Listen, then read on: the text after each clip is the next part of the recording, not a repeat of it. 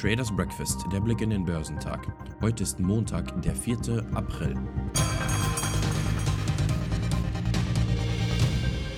Bei lustlosem Handel pendelten die großen US-Aktienindizes leicht höher um ihre Schlusskurse. Auch ein robuster Arbeitsmarkt gab keine Impulse, beflügelte allerdings Zinsspekulationen. Der Hang Seng Index in Hongkong führte am Montag die Kursgewinne der wichtigsten asiatisch-pazifischen Märkte an, da chinesische Tech-Aktien in der Stadt zulegten. Im Morgenhandel legte der Hang Seng Index um 1,42% zu, da die Aktien von Tencent um 2,06% stiegen. Andere chinesische Tech-Aktien legten ebenfalls zu. Alibaba stieg um 2,83%, während NetEase um 4,43% zulegte. Die Stadtpräsidentin Carrie Lam kündigte an, dass sie keine zweite Amtszeit anstreben werde. Die Märkte auf dem chinesischen Festland sind am Montag und Dienstag dieser Woche feiertagsbedingt geschlossen. Der japanische Nikkei schwankt zwischen positivem und negativem Terrain und gab zuletzt um 0,14% nach, als die Aktien von Fast Retailing um 2,04% fielen. Der südkoreanische Kospi kletterte um 0,33%. In Australien stieg der S&P ASX 200 um 0,29 Die Aktienkurse in den USA stiegen am Freitag leicht an, da die Anleger ein neues Handelsquartal und eine problematische Rezessionsindikator für den Anleihemarkt bewerteten.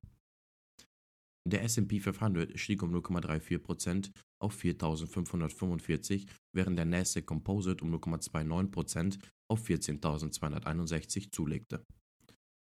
Der Dow Jones legte 139 Punkte oder 0,4% zu und schloss bei 34.818 Punkten, nachdem er zuvor mehr als 100 Punkte gefallen war.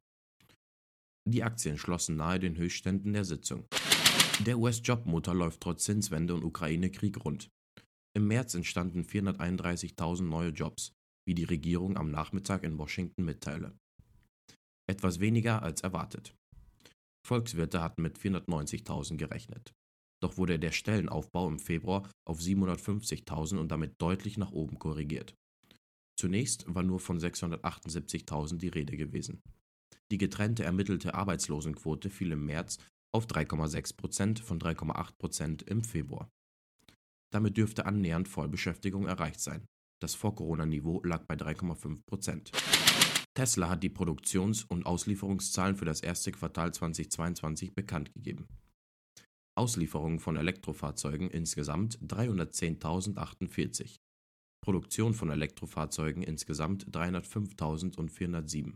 Im gleichen Zeitraum des vergangenen Jahres lieferte Tesla 184.800 Elektrofahrzeuge aus und produzierte 180.338 Autos. Laut Tesla entfielen 95% bzw. 295.324 der Auslieferungen im ersten Quartal 2022 auf das Model 3 und das Model Y. Das Unternehmen produzierte 4.641 Autos weniger, als es im Quartal auslieferte und begründete dies mit anhaltenden Herausforderungen in der Lieferkette und Fabrikschließungen. Analysten hatten für die ersten drei Monate des Jahres 2022 mit 317.000 ausgelieferten Fahrzeugen gerechnet, so die Schätzungen, die von Factsheet zum 31. März zusammengestellt wurden.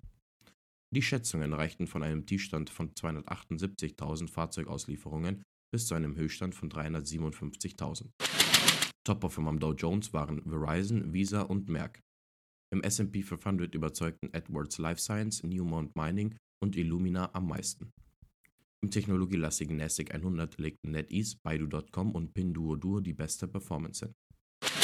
Der DAX hat zum Wochenschluss zwar etwas Boden gut gemacht, für stärkere Kursgewinne fehlt derzeit aber die Fantasie.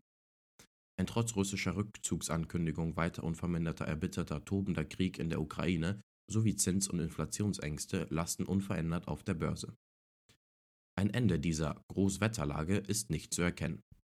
Der deutsche Leitindex schloss um 0,22% etwas höher bei 14.446 Punkten. Am Vortag hatte der Index noch 1,3% nachgegeben und damit im ersten Quartal einen Verlust von 9,3% erlitten.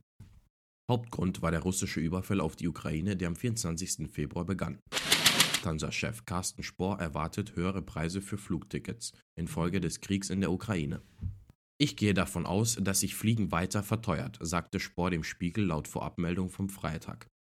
Treibstoffe machen 20 bis 30 Prozent der Kosten eines Fluges aus, und der Kerosinpreis habe sich in kurzer Zeit fast verdoppelt, führte Spohr aus.